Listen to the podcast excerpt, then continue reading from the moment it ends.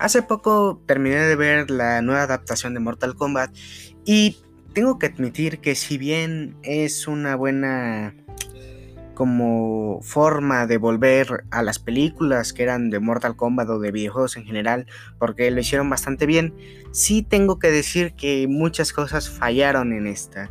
Eh, ok, no, para empezar la película es buena, o sea, tiene muy buenas tomas de pelea, eh, tiene una trama interesante y de hecho eh, eh, mucha gente criticó una parte que era el hecho de que era no tenía cronología o no estaba acorde a los videojuegos. Sin embargo, eh, al parecer es una precuela antes del torneo del Mortal Kombat 9, que es el que inicia eh, un poco la saga de los tres videojuegos que han ido saliendo a lo largo del tiempo. En cuyo caso, en sí la trama, al iniciar antes de la historia del primer torneo o el último torneo, creo que era del Mortal Kombat, eh, tiene sentido que, por ejemplo, los propios villanos traten de atacar a los héroes, ¿no? Al inicio de la película, porque están intentando ganar ventaja para el torneo.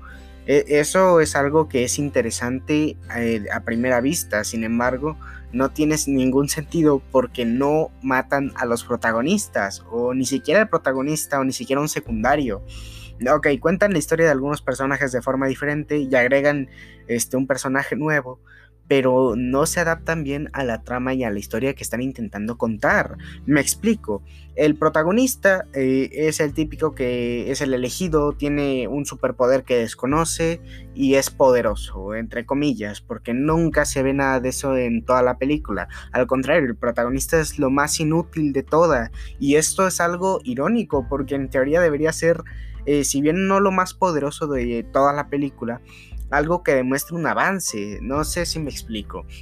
Eh, luego está el personaje de Jax, el cual termina rompiéndole los brazos Sub-Zero y no Ermac como pasaban en los videojuegos. Pero aquí lo interesante es que si la misión era matarlos, ¿por qué dejó a ese tipo vivo, a Mugre Jax? Porque Sub-Zero tenía que matarlos a todos y no mató a nadie, de hecho ni los tocó. Eh, creo que esas pequeñas cosas al inicio de la película pueden darte un mal sabor de boca. Sin embargo, no he hablado aún del verdadero inicio de la película, el cual es la historia de, Scorpion, pues, y su familia y del clan Shirai Ryu, el cual tengo que admitir que es una buena introducción de la historia y de hecho te hace odiar más a Sub-Zero, eh, cosa que en los videojuegos no pasaba tanto porque siempre veíamos a Scorpion como el villano o el aliado enemigo, ¿no? Eh, que si bien no estaba mal, eh, siempre vimos a Sub-Zero como un poco eh, más el héroe, un poco más la cara de Mortal Kombat, y es por eso que se le dio un poco más de atención en estos juegos, desde el 9 hasta el 11, que no tiene nada de malo, sin embargo aquí se puede dar una visión diferente de este Sub-Zero, al menos del hermano mayor, ya después espero que en la secuela esté el otro hermano y que no sé qué. Una cosa que puede que no me haya gustado del todo haya sido la falta de Johnny Cage, porque para empezar era el personaje con el que iniciabas el 9, con el que iniciabas el 10 y creo que con el que iniciabas el 11, ahí no recuerdo muy bien, pero en este punto Johnny Cage eh, es un personaje querido en la saga en general, ¿ok? Es aclamado por su carisma y este carisma fue reemplazado por Kano, que es un... Eh, podríamos decir, mercenario en los videojuegos y al parecer en el lore de esta película. Y lo peor de todo es que hay giros argumentales, sobre todo con Kano, que se veían venir. Son tan obvios que en verdad te esperas eh, mucho más y no pueden darlo. No se atreven a dar un salto enorme o un giro enorme. Luego, eh, los villanos están bien, pero no llegan a lo que deberían. Mm, por ejemplo, eh, Shang Tsung, eh, no sé pronunciarlo muy bien, eh, se supone que es un mago y superpoderoso y roba almas, pero no se ve nada de eso en la película. Al contrario, manda a sus lacayos en todo momento solo para atacar, solo para verlos ser destruidos a cada rato. Y lo que me molesta de esta película es de que si bien tiene sangre y no del todo gratuita, porque las peleas son bastante bien ejecutadas al menos, eh, muchos personajes que son interesantes en la propia franquicia del videojuego o en, en, general de cómics o las películas que han salido anteriores a Mortal Kombat son eliminados de una forma muy fácil, los descartan demasiado rápido. De hecho, su tiempo en pantalla es solo para decir, miren, tenemos otra muerta aquí. Eh, ¿Quién más quiere una cabeza decapitada o alguien incinerado? Es prácticamente lo que suele pasar mucho rato en toda la película. De hecho, si bien no es un aspecto realmente malo, eh, podemos decir que tampoco es tan bueno como podría haber sido. Eh, porque nunca dieron batalla, nunca se esforzaron. De hecho, incluso trajeron un personaje que no había salido en los nuevos videojuegos de Mortal Kombat. Del 9 al 11 no había salido porque era como de la época del PlayStation 1 y tal, ¿no? O un juego eh, raro de Mortal Kombat, de hecho creo que fue el peor aclamado de la crítica. Y salió un personaje con alas que volaba y así lo descartaron. Así. O sea, no le intentaron, ni siquiera se esforzaron y eso es lo malo. Que hay personajes que tenían tanto para dar y al final se quedó ahí. Luego, Raiden y Sub-Zero hay una diferencia, ¿ok? Sub-Zero, aún siendo el villano, es más carismático que Raiden y no porque cuente chistes o no porque sea muy animado, sino porque tiene un trasfondo que si bien no se explica puedes entender, puedes entender que está intentando eh, proteger su clan o que es, poderoso incluso, o sea, ni siquiera necesita una aspiración. Sin embargo, Raiden aquí lo cambiaron. De protectora del planeta Tierra, ahora lo ponen como un amargado más, ¿ok? No tienes poderes, te tienes que ir. Así está con el protagonista y de hecho al principio los, los llama inútiles porque no tienen sus poderes, necesitan entrenar y que no sé qué este Raiden no funciona y no es que no me guste solo porque sea de los videojuegos. De hecho, yo creo que si, si, nos alejamos de los videojuegos, la película queda mucho peor porque es de los videojuegos de donde tiene que sacar algo. Que el director jugó el videojuego y se nota por detalles y cinemáticas y algunas escenas, algunas frases. Se nota que el videojuego va con el director. Es difícil de explicar, pero hay una sensación de Mortal Kombat ahí. De hecho, es la mejor adaptación de Mortal Kombat en el cine, lo cual es bastante genial. Pero no llega tanto como pudo haber llegado por el simple hecho de que si lo separas del videojuego, la película no es tan buena, ¿ok? Hay unas cuantas muertes que están bien, pero luego hay escenas de peleas que cambian de escena cada rato, es decir, en un rato está con Sony, en otro rato con Liu Kang, y así va cambiando, y no es de que veas cada pelea separada, sino que las juntan para hacer que la pelea sea un poco más larga, pero más entretenida entre comillas, porque no lo es. Es más como una secuencia donde puedes ver gente golpeando y ya está. Y mira, no es por echarle mucha basura a la película, de hecho la película en lo personal me gustó, pero llega el momento de hablar de Goro y el protagonista Cole. El protagonista es horrible, es lo más inútil de la película y no sirve para nada. Ya lo descartamos, literalmente es solamente eso y nada más. Luego está Goro, el cual es el personaje principal del primer Mortal Kombat al cual tienes que vencer. Eh, del primer Mortal Kombat y de hecho es un oponente formidable en todos los demás Mortal Kombat. Eh, la inclusión de Goro eh, es algo importante para la propia saga y el hecho de que un humano normal lo haya derrotado, porque no es que digamos tiene el gran superpoder, tiene una armadura que solo le cubre el torso, ni siquiera le cubre la cara, y si bien su armadura es muy resistente y lo que quieras, es inútil, es completamente inútil, de hecho Sub-Zero lo pudo haber matado y por cosas del guion no lo hizo. ¿No? No porque no pudiera, sino porque al parecer dijeron, no, no, pues no se puede morir el protagonista, no vaya a ser que se termine la película aquí. Eh, ese tipo de cosas son, arruinan completamente la experiencia, ¿ok? Al menos si eres un fan de la saga de los videojuegos, o te has leído los cómics, o has visto las anteriores películas, puedes entender un poco el por qué no funciona tan bien como debió ser. Pero aquí tiene cosas rescatables. Muchas escenas de pelea sirven bastante bien y de hecho los personajes son muy fieles a pesar de sus cambios en historia como sus orígenes o su estructura. De hecho hay ligeros detalles del propio lore del videojuego o creo que incluso del cómic que hace que la película brille en fondos eh, diferentes a lo que se está viendo en pantalla. Me explico.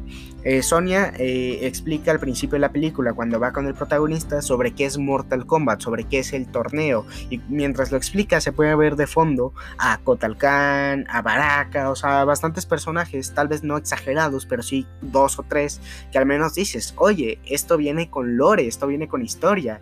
Y yo creo que una secuela arreglando un poco los detalles de esta película funcionaría bastante bien, porque aparte de eso, el inicio y el final son magníficos. La pelea entre Scorpion y Sub-Zero es maravillosa, y si bien algunos detalles puede que no brillen tanto o no se luzcan, como por ejemplo cuando Scorpion usa su gancho 20.000 veces, que si bien es una técnica bastante usada en todos los videojuegos, es cansino de ver en la película, porque lo usa tanto que hasta Sub-Zero se frena un segundo simplemente para ver cómo el arpón está al lado de él, ¿no? Y, es un detalle de la película, no es nada malo, de hecho es entretenido. Sin embargo, eh, no, no es tan grandioso como pudo haber sido, porque Scorpion se podía teletransportar, Scorpion podía hacer combos, de hecho no se vio ningún combo en la película, no me refiero a que se vea como los golpean y después un golpe más potente, sino que los golpes se sientan. Cuando me refiero a un combo, me refiero a que no se use su gancho, luego no sé la espada y después no se lo agarre y le encaje, no sé, algo así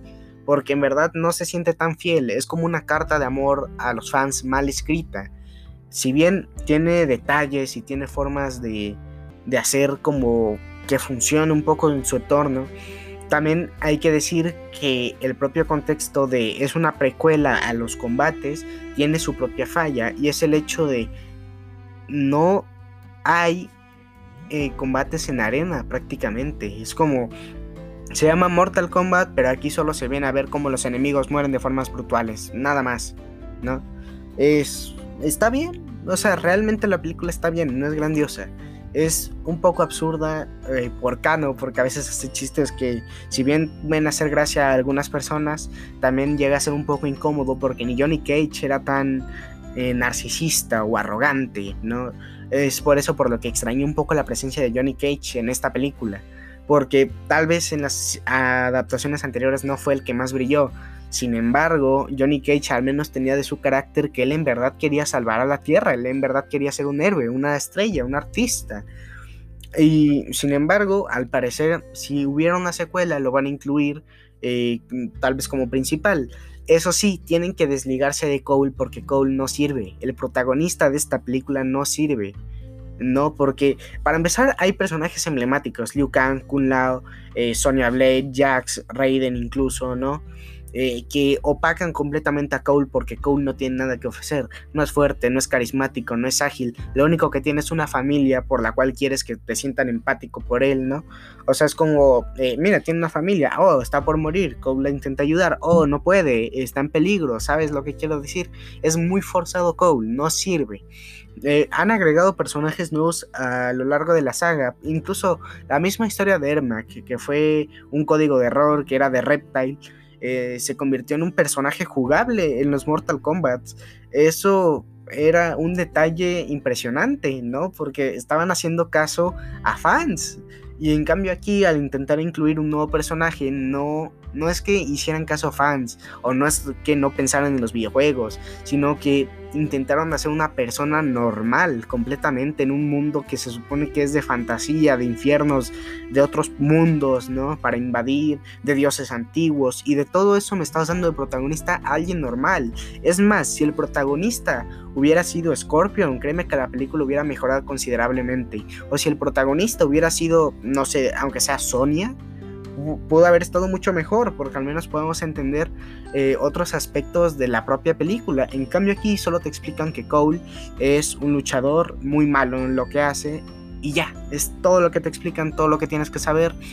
Y luego lo ves derrotando a Goro de una forma tan fácil y tan absurdamente horrible, porque ni siquiera fue una muerte que digas valió la pena ver, o ni siquiera dijeras el protagonista se esforzó demasiado, absurdamente demasiado, que casi muere. Por supuesto que no, al contrario fue aburrido. Eso es lo que le quita puntos a la película y es lo que hace que la película no sea tan genial como tuvo que ser.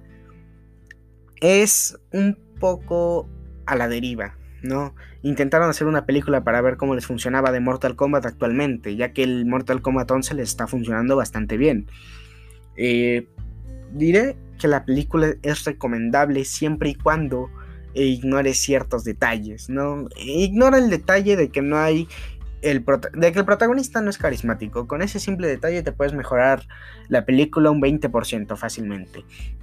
No es realmente mala, tiene muy buenas escenas. De hecho, las propias eh, escenas de peleas con la cámara moviéndose en algunos momentos queda bastante bien, bastante fresco. No hay tantos cortes en algunas eh, escenas de pelea, lo cual hace que sea más fluido de lo que parece. Además de que los detalles de efectos especiales de hielo, de fuego y de tal, si bien los de fuego pueden parecer a veces un poco muy falsos, ¿no? Los de hielo están bastante bien logrados porque en verdad parece hielo y no simplemente un arma de CGI. Entonces, ¿puedo decir que la película es recomendable? Probablemente no. O sea, sí, pero no. Depende de cuánto estés familiarizado con la saga, ya que realmente necesitas tomarte tu tiempo.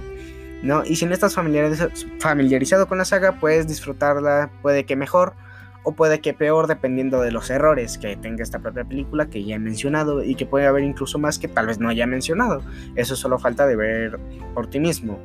En pocas palabras, Puedes verla, eh, no es tan recomendable, pero es sin duda la mejor adaptación que ha tenido Mortal Kombat a lo largo del tiempo. Eh, yo me despido y hasta otra.